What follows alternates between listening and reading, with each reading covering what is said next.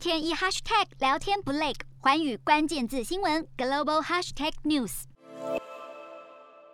遭到纽约证交所摘牌的中国移动通信集团日前计划在上海首次公开募股。根据公司在二十号提交给上海证交所的招股书中，中国移动将于二十二号以每股五十七点五八元人民币的价格发行八点四五七亿股的股份，计划筹资四百八十七亿人民币。如果在全额行使超额配售选择权的情况下，预计募集资金更会高达五百六十亿元人民币。根据彭博数据显示，这样的庞大金额会让中国移动成为中国十大上市公司之一。由于川普执政时期颁布的投资禁令，声称部分中国企业对美国的国安造成威胁，因此中国三大电信营运商中国移动、中国电信、中国联通都遭到纽约证交所摘牌取消交易资格。如今这三大巨头回归，一同齐聚 A 股，让投资人格外瞩目。日韩焦点全面掌握。东亚局势全球关注，我是主播刘以晴。全新节目《寰宇看东亚》，锁定每周四晚间九点，《寰宇新闻》